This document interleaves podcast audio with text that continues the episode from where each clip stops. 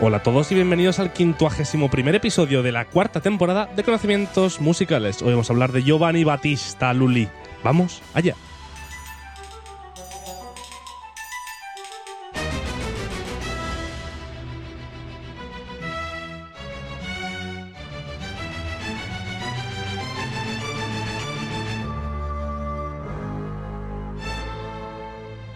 Para hablar de tal maravilloso tema, queremos traer a un experto políglota en el tema, tanto italiano como francés, como castellano, valenciano, inglés y alemán. Un poquito de todo. Está aprendiendo portugués últimamente. Eh, una persona que, que sin quererlo baraja braguetas, la suya concretamente, y se las vuelve a subir aquí en el programa, que esto espero que no se haya visto, pero yo por lo menos no lo he visto. El grandioso y maravilloso Padre Hernández Santa María. Buenos días. David. ¿Qué tal? ¿Cómo estás? Eh, muy bien, ¿qué te ha pasado? Nada, que hemos empezado a grabar y me he dado cuenta que, te- que no soy poeta, ¿no? Pero sin embargo, tenía la garganta abierta y ya está. Y la, la he subido rápidamente en un gesto que espero que haya pasado desapercibido. Para no bueno. hacer eh, intrusión laboral, ¿no? Ahí está. ya que tú no eres poeta. ¿Sabes qué pasa? Que la gente del podcast esto no lo ha oído y, y le da un poco igual, ¿no? Pero la gente del vídeo, si alguien se da cuenta, pues bueno. Eh, Disculpas, ¿no? somos Disculpas. persianas. Ah, no, somos personas y nos equivocamos, ¿no? Somos sentimientos y tenemos seres humanos. Eso es lo que dijo Rajoy, ¿no? Sí. No, no, no. M. Rajoy. Eh, ¿Qué te parece Giovanni Battista Lully? Guay, un tema estupendo, genial. Jean-Baptiste Jean. Baptiste Lully. Si te parece, vamos a escuchar la marcha para la ceremonia de Sturks de, de Jean-Baptiste De Lully. los turcos, ¿no? Sí. Y pasamos a hablar de este gran compositor francés. favor. eh, Que ya era que, hora, ¿no? que no me apetece, pero bueno, vamos allá.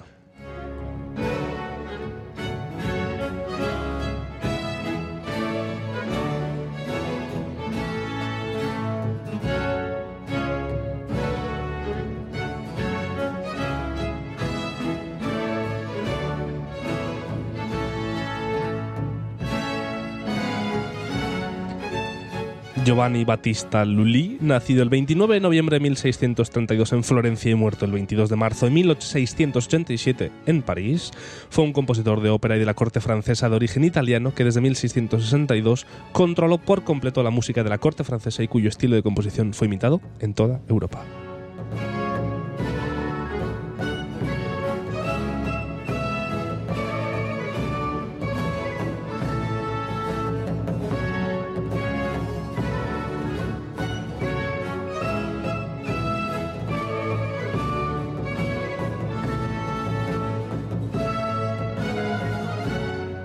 De padres italianos sin ningún tipo de explicación posible más que el no estar en pleno control de sus facultades mentales, decidió nacionalizarse francés y por si esto fuera poco castigo ya, eh, que- se cambió el nombre de Giovanni Battista Jean-Baptiste Lully. Hay que estar loco y tener poco conocimiento de causa para querer ser francés. Ya, ya.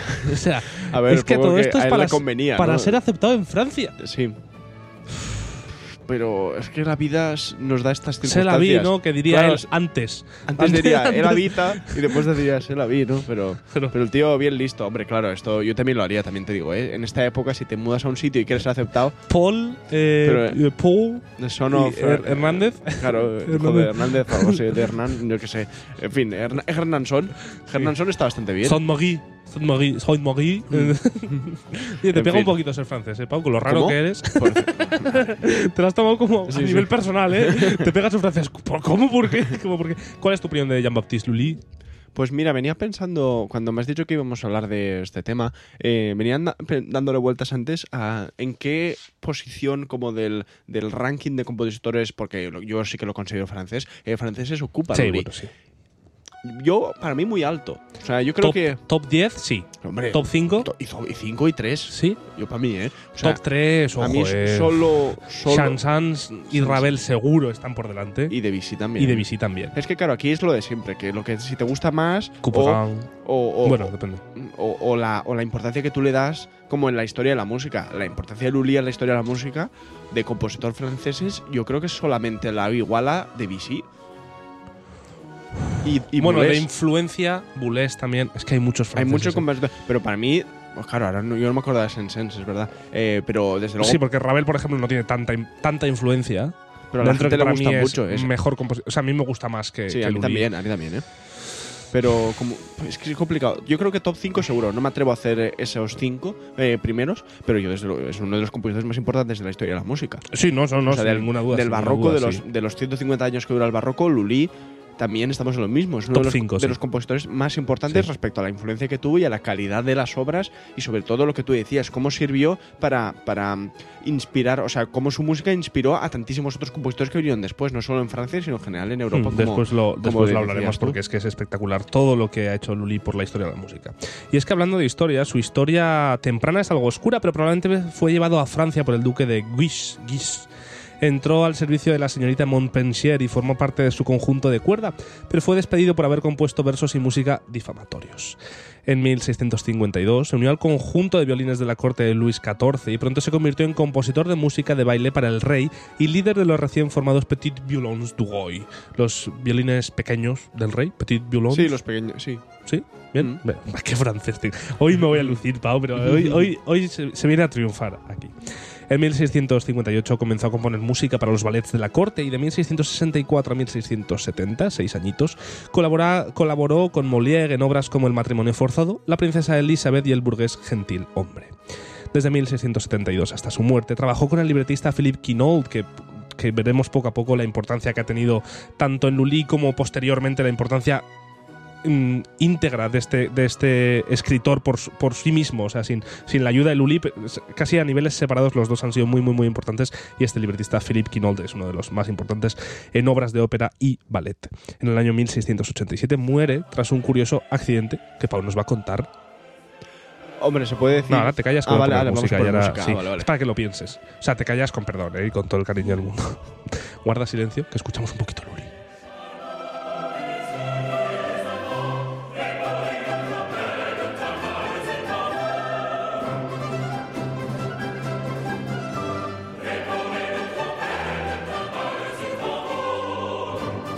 Le digo a Pau que nos lo explique porque para todo el que no lo haya escuchado, tenemos un episodio en algún momento. Lo iba a decir yo también, sí. ¿Cuándo Eh, es? buah, no me acuerdo. Pues en lo- la tercera temporada, no sé, tipo. En alguna- 20 algo así. Sí, eh, ¿Me creo suena? que es el episodio en que hablamos 24? entre la, de la música entre 1675 y 1700, ¿será?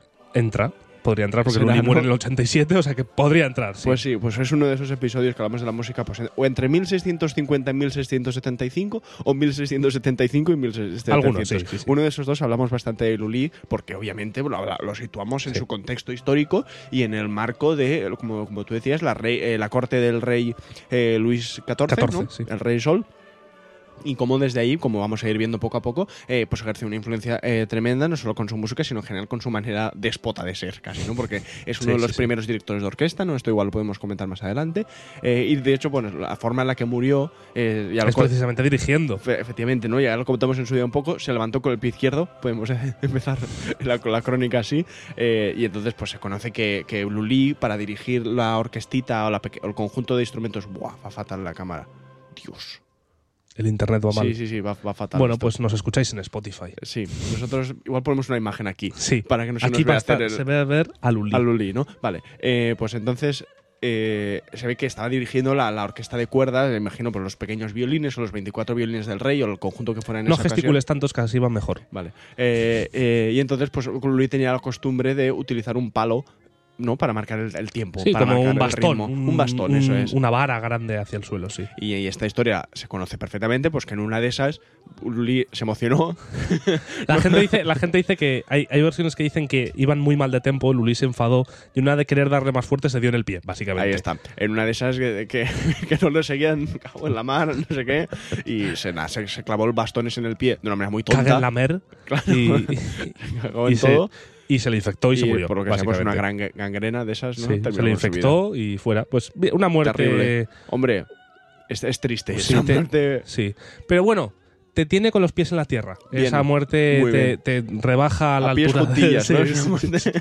¿Tenemos alguna más? Efectivamente. No dio Eh, pico en bola, ¿no? En Sí, sí, sí, te mata de pies a cabeza. Hombre, entre esa muerte, una cosa, entre esa muerte y la de la de Esquilo, ¿sabes Esquilo, el de la tragedia griega? Eh, que es una- un autor griego de tragedias Sí. que le cayó una tortuga a la cabeza. O sea, y con eso te mueres. Sí, porque la- es eso que lo llevaba un, un ave, un águila o algo que comen Sí. tortugas. eh, tirándolas desde el, el aire para que se rompa la, la concha, el caparazón, Sí, el caparazón. Y, y se come lo de dentro. Pues entonces una de esas al pobre esquilo le cayó el caparazón en la cabeza y se murió. Y el águila se comió a la tortuga Y ya Esquilo, esquilo. Ay, ¿No tenemos un episodio que se titulaba eh, Sí, esto- Heracleo no me Sofocles que me esquilo o algo No, así? es, o- es Eurípides. Eurípides, no me Sofocles que me esquilo, ¿eh? Que te esquilo. ¿Que Claro, te esquilo? a ti. Si me sofocas. Es verdad, no Claro, me es- Sofocles, no me Sofocles. Pues eso es de la primera temporada, Sí, ¿eh? sí, Esos sí. episodios, ¿qué nombres teníamos para los episodios en aquel entonces? eh? Bueno, te lo digo, ¿en ¿cuál de las dos muertes prefieres? Yo creo que la del pie es poco más agradecida, ¿no? Que la de la tortuga. no sé qué decirte, porque la Tortuga no te- pero no te enteras, claro. No te enteras. Eso tiene que doler, ¿eh? El pie, la gangrena, la infección, Es un rollo, ¿eh? Si lo fiebre, luego. No, no, yo prefiero la tortuga y a tomar por saco y Mira. fuera. Sí, sí, sí. Eh, Lully era un hombre de insaciable ambición, cuyo ascenso desde violinista en la corte de Luis XIV fue meteórico y se realizó, se realizó mediante una trama descarada y despiadada. Tenía ahí problemillas con la corte. Fue nombrado compositor musical del rey en 1661 y maestro de música de la familia real en 1662. Tal era su importancia que a partir del año 1674, ojo al dato, ninguna ópera podía representarse en, ser- representarse en Francia sin el permiso de Lully. Era tan, tan importante que tenía que pasar, eh, como se dice, eh, El eh, filtro el, ¿no? el filtro Lully, sí, sí, sí, sí. Eh, ¿Cómo se llamaba? En la época de Franco. La el- censura. La censura, tenía que pasar la censura de, de Ujú. Lully, sí, sí. Eh, en Y, y 1600 bueno, y de hecho, perdona que te que intervenga, es por este motivo por el que se le llamó, creo que lo dijimos en su momento, pero que se le considera como el equivalente al Rey Sol en la música. Sí, o sea, sí, sí, sí. el Rey Sol se caracteriza, precisamente se llama así, porque es como que él eh, toma todas las decisiones, porque es muy majo. Sí.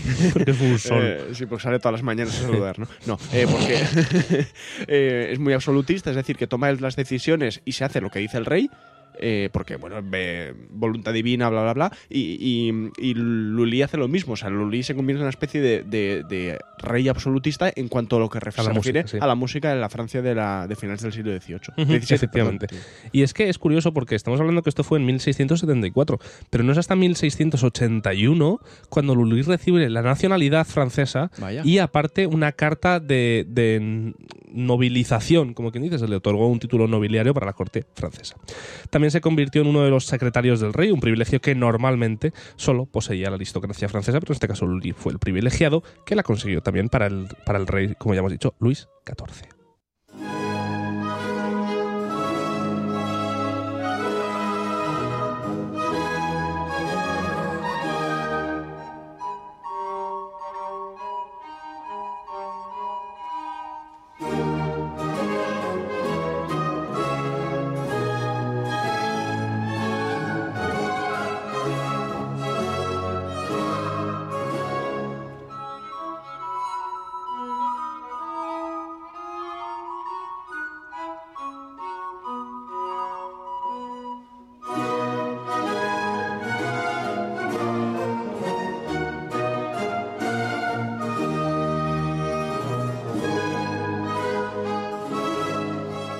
Si por algo fue importante Lully, y es conocido Lully, es por la transformación que, que realizó en la ópera barroca, en la ópera francesa barroca más, en más concretamente. Sí que vamos a hablar un poquito de eso, precisamente, de la ópera barroca, más allá de Lully, y como una figura operística como tal. En la ópera barroca francesa el énfasis estaba en la integración de la música, el texto, la danza, el vestuario y la escenografía para crear un espectáculo completo y emocionante. La ópera barroca francesa alcanzó su apogeo en el siglo XVIII con compositores como Romeo y Gluck, que vendrían más mm, después que Lully, eh, que continuaron desarrollando el género y agregando nuevas innovaciones. Aunque la ópera barroca francesa ya no se compone en su forma original, su influencia continúa en la música y teatro modernos. Lully lo que hizo básicamente es traer todas las formas de la ópera italiana que estaba más desarrollada que la, que la ópera eh, francesa de la época, eh, ya que en Italia, recordemos que en esta época, me imagino que lo comentarías, no, no lo recuerdo, pero me imagino que en aquellos episodios lo comentarías, eh, en Italia la ópera deja de ser tan patrocinada por la nobleza, empieza a perder dinero la ópera y de repente se empiezan a ver en situaciones en las que la ópera requiere de menos músicos porque no pueden pagarles, menos coros porque prefieren no pagar a tanta gente y menos personas en general involucradas en Mm. la ópera. Y en Francia no. En Francia la nobleza está metida, la aristocracia está metida en la ópera y Gluck, y Gluck, perdón, y, Lully aprovecha esto para poder seguir haciendo ópera del estilo que iba viniendo un poquito por Italia, pero en francés, siendo un- una totalidad de textos en francés. Sí, sí, de hecho es, es muy curioso como la, la tradición de incluir, como tú decías, ¿no? El ballet, por ejemplo, sin, sin Sí. más lejos, en la ópera es un rasgo muy francés. Y, Sí, no, sí, y no me digo francés como decimos normalmente, que es como malo. ¿no? Claro.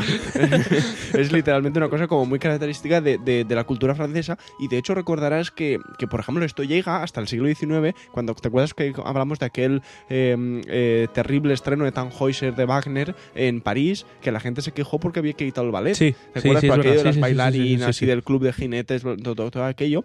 Es herencia todavía, que es que es bastante Sí, curioso sí, de pensar que de, de- eh, 200 años La antes tradición, ¿eh?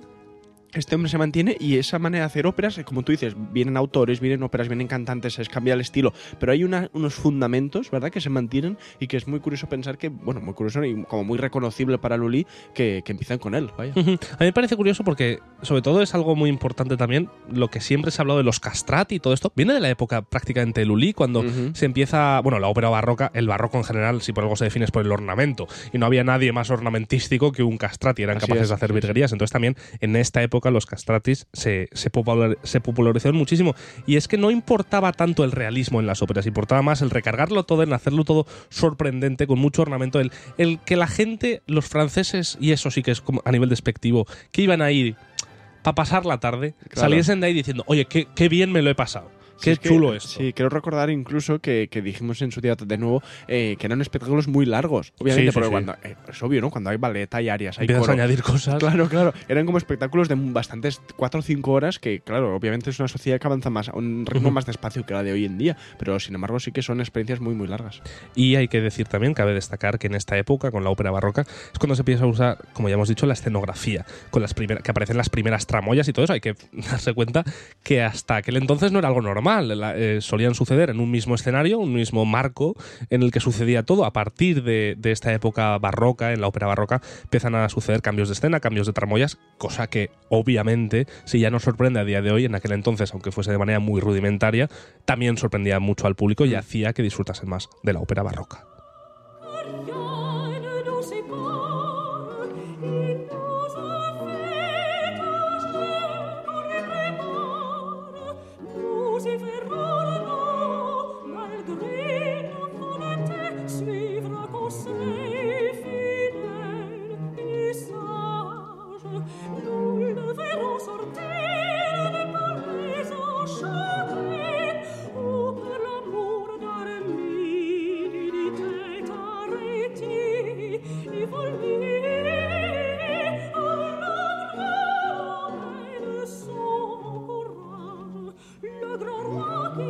Al principio, el estilo operístico de Ulisse se consideró similar al de los maestros italianos Francesco Cavalli y Luigi Rossi.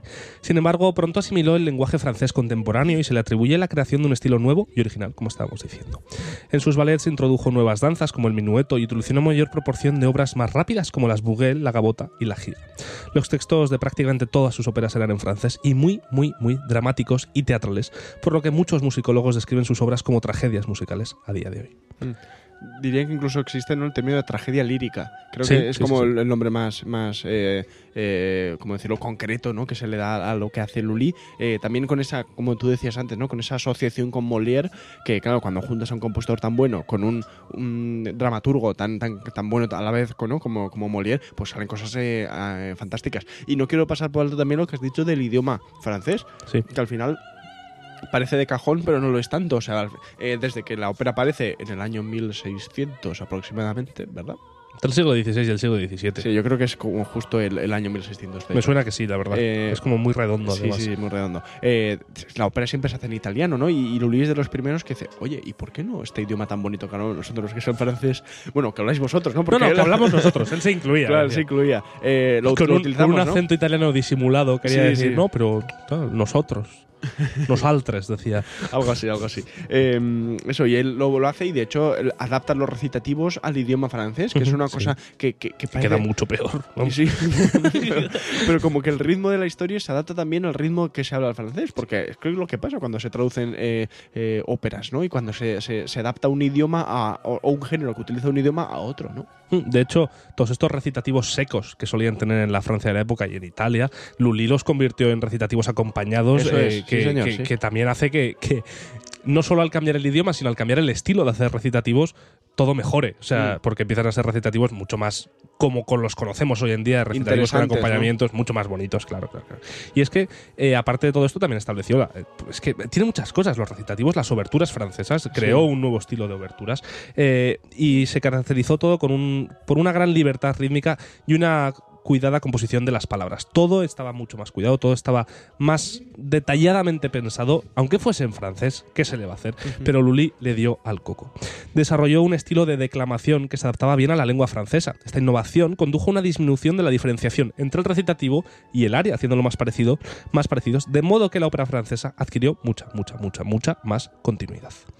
Entre las demás obras de Lully figuran numerosas composiciones sacras como el famoso Miserere y varios motetes, danzas para diversos instrumentos, suites para trompetas y cuerdas, forma que se hizo muy popular en Inglaterra, por cierto, durante la restauración eh, Estuardo a partir de 1660, y las suites de Symphonies et Trios, que vuelve mi francés para relucir. La particularidad de la obra de Lully en una época donde rara vez la música trasciende a la, a la muerte después de la muerte de los compositores, perdón, es que se convertiría en el modelo de su propio género. En sí mismo, Lully es el modelo a seguir dentro del género de la música barroca francesa por excelencia. Eh, y de hecho, si nos llevamos este mismo concepto como más al futuro, es, me cuesta mucho encontrar otro compositor que tenga esa, esa, esa importancia tan grande, ¿no? Porque, hombre, podemos decir, yo que Que sé, un compositor describa su propio género Sí, muy diferente. Es, muy es difícil, complicado. sí. Po- Podemos decir que Liszt igual inventa los poemas sinfónicos, más o menos, y, Sí. y- y él también se convierte en un ejemplo, pero, pero no es exactamente lo mismo, ¿no? En este caso hablamos de un compositor, y es que, claro, la, la- obviamente en ejemplos. la, la ventaja que tiene es que vivió en el siglo XVII y que en el siglo XVII, en realidad, componer forzas y pianos lo tenías hecho, ¿sabes? Como que era suficiente para que la gente flipara porque había mucha menos música escrita. Entonces, también hay que darle esa ventaja. Título de este podcast: eh, Jean-Baptiste Lully y, y auditorios subnormales, ¿no? Claro. auditorios Bueno, auditorios básicos. Eran tontos todos. Claro, claro. No, pero, pero, pero es verdad, ¿no? Sí, o sea, al sí, final, sí, eh, eh, lo que casi ningún Todos compositor. Parsifal, ¿eh? Sí, ¿Cómo? ¿Parsifal por qué? Porque era tonto. Entonces, Ah, no- vale, vale. vale. Eh, al final, como, como no, no había nada inventado, es, es aquel que tiene esa primera idea el que pasa la historia, ¿no? Está y claro, sí, y sí. habría que haber visto que hubiese hecho Lully si hubiese vi- vivido en el siglo XX. Pero es que igual en el siglo XX las cosas no se harían si Lully no hubiese existido Claro, antes. claro. ¿no? Pero Entonces, eso nunca lo sabremos. es un círculo un poco vicioso, ¿no? Pero, pero bueno, es, es lo que nos apasiona de este arte, ¿no?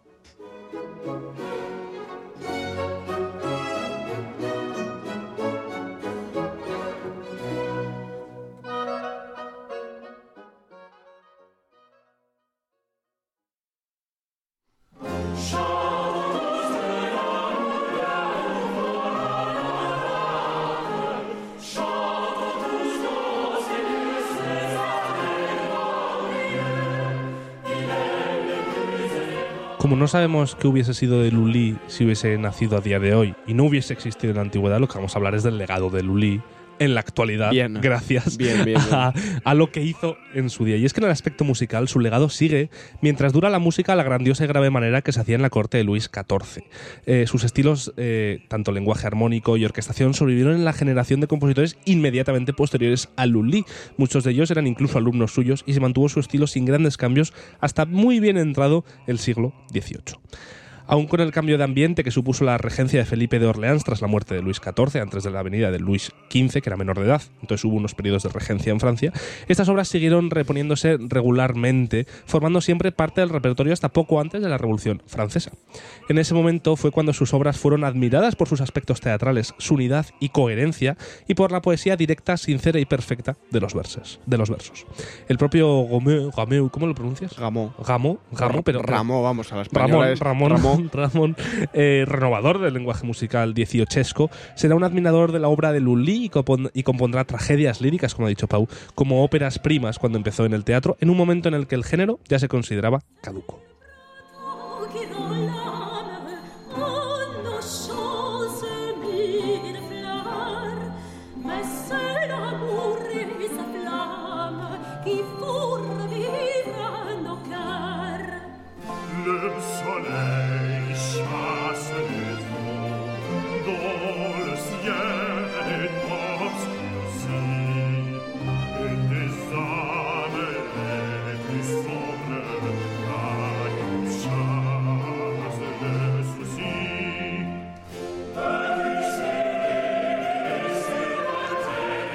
Todavía un siglo después, en tiempos de María Antonieta, con los principios del clasicismo en Francia, Armide y otras obras serán todavía protagonistas y se usarán- como material de base para la reforma de la ópera.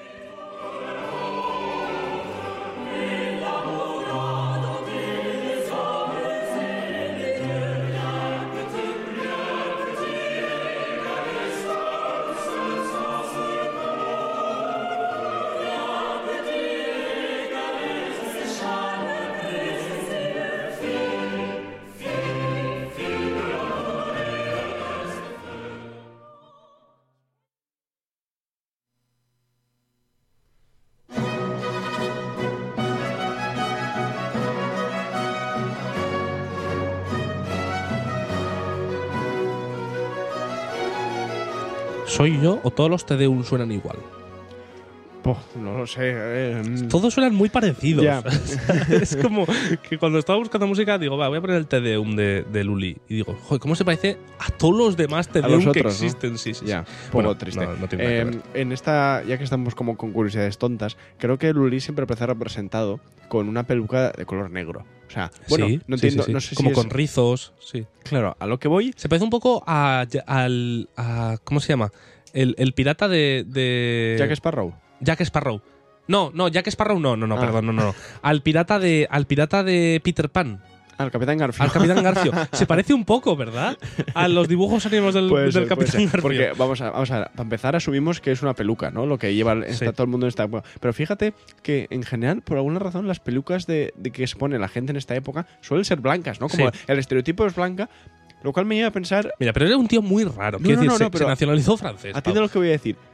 La gente se cambia de peluca cuando se hace mayor. Quiero decir, tú, por ejemplo, cuando tienes 30 años te pones peluca negra.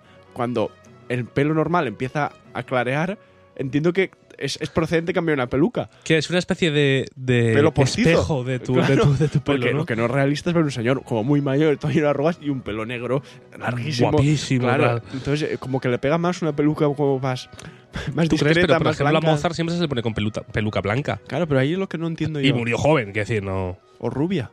O rubia, también es verdad. Es que, es que eso es un tema que no se está hablando esto de las pelucas, Mm. pero, pero quién, o sea, Lulito a su vida mantuvo peluca negra. O en algún momento dijo, bueno, va, voy a cambiarme la blanca que tengo. Bueno, Claro, murió no con tan mayor. 55 años En en, esa realidad. época un abuelo.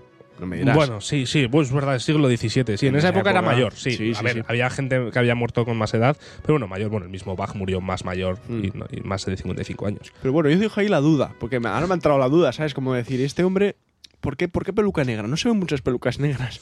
Pues, alguna razón tendría.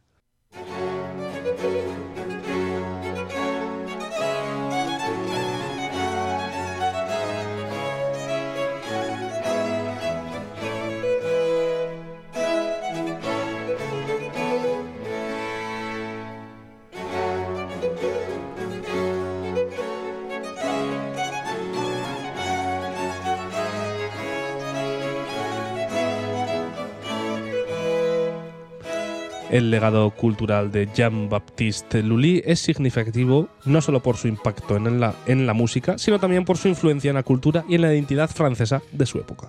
Su trabajo en la ópera y su colaboración con Molière ayudaron a establecer la ópera francesa como una forma de arte distintiva y su trabajo en la corte francesa contribuyó a la cultura y la identidad, como hemos dicho, de la propia Francia. Además, la música de Lully sigue siendo interpretada y disfrutada en la actualidad y continúa siendo relevante tanto por los amantes de la música barroca como por los aficionados a la ópera y la cultura francesa, que no sé si hay alguno, pero bueno, puede ser. Su legado musical y cultural sigue siendo una influencia significativa para todas las culturas del mundo y sobre todo para la cultura musical en Europa.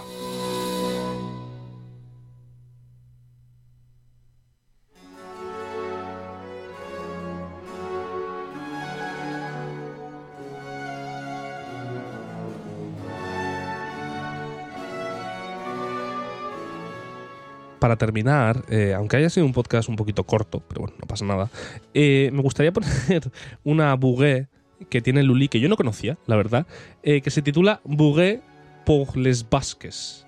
Para los vascos. Bouguet para los vascos. No sé, no, Vale. no la he escuchado. ¿A santo de qué? Ah, no has escuchado ni No siquiera la he antes de escuchado. no, Vale, vale. Dura un minuto. No la he escuchado. Que esperar, ¿no? No sabemos muy No, bien. no. De hecho, la voy a poner y después la comentamos un segundo. Porque me apetece ver qué es. La escuchamos Vale. y, y volvemos. Y haremos alguna reflexión, ¿no? Al sí, final sí, así, sí, ¿no? sí. Va- va- vamos a ver en qué se puede parecer esto a los vascos, porque igual era absolutamente nada. Vamos allá.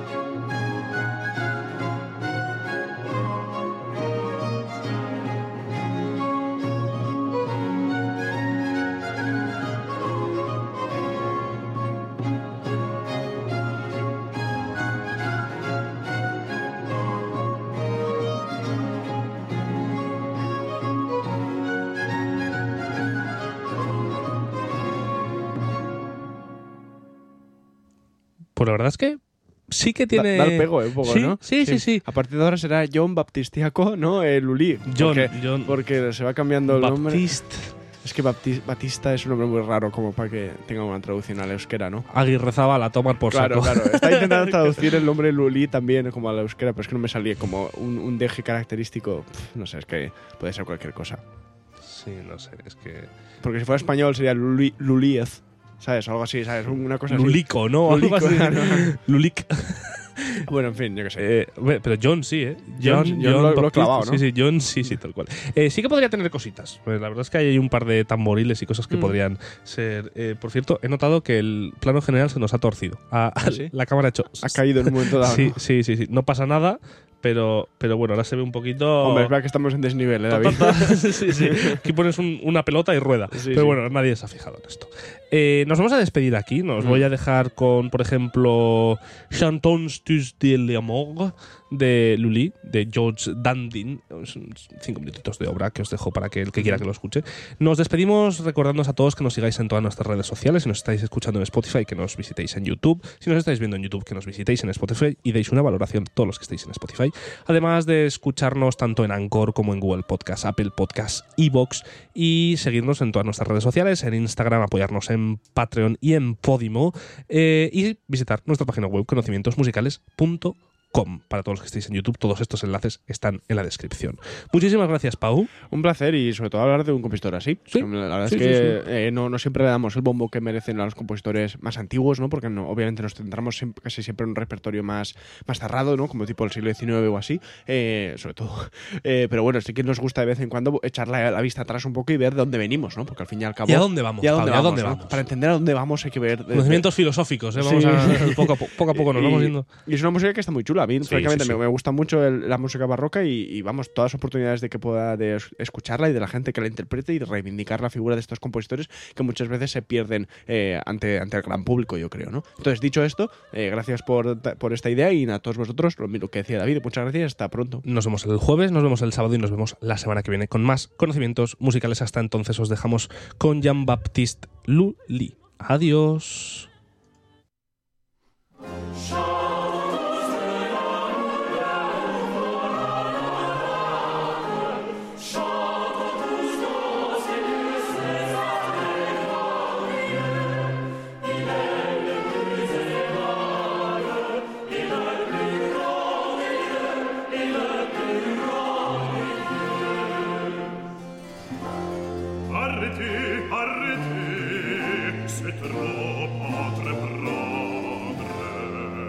Un autre Dieu dont nous suivons les lois s'oppose à cet honneur qu'à l'amour ose rendre vos musettes et vos voix. À des titres si beaux, pas que seul, pas que seul peut prétendre. Et nous sommes ici pour défendre ses droits. nous sommes ici pour défendre ses droits. Pour défendre ses droits. Suivons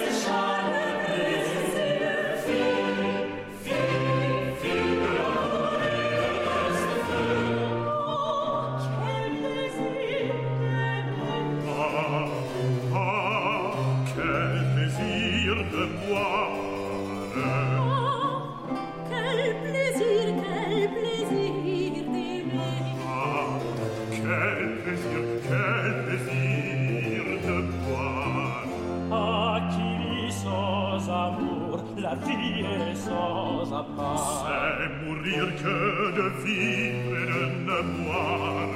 Aimable fer. Aimable fer.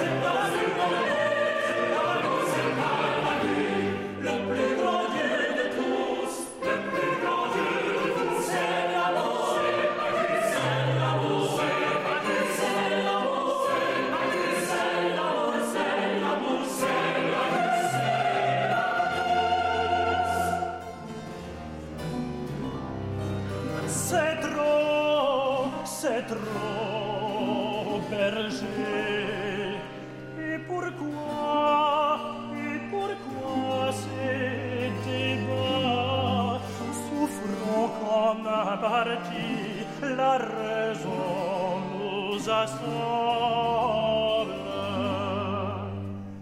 L'amour a des douceurs Bacchus a des apports ce sont deux déités qui vont faire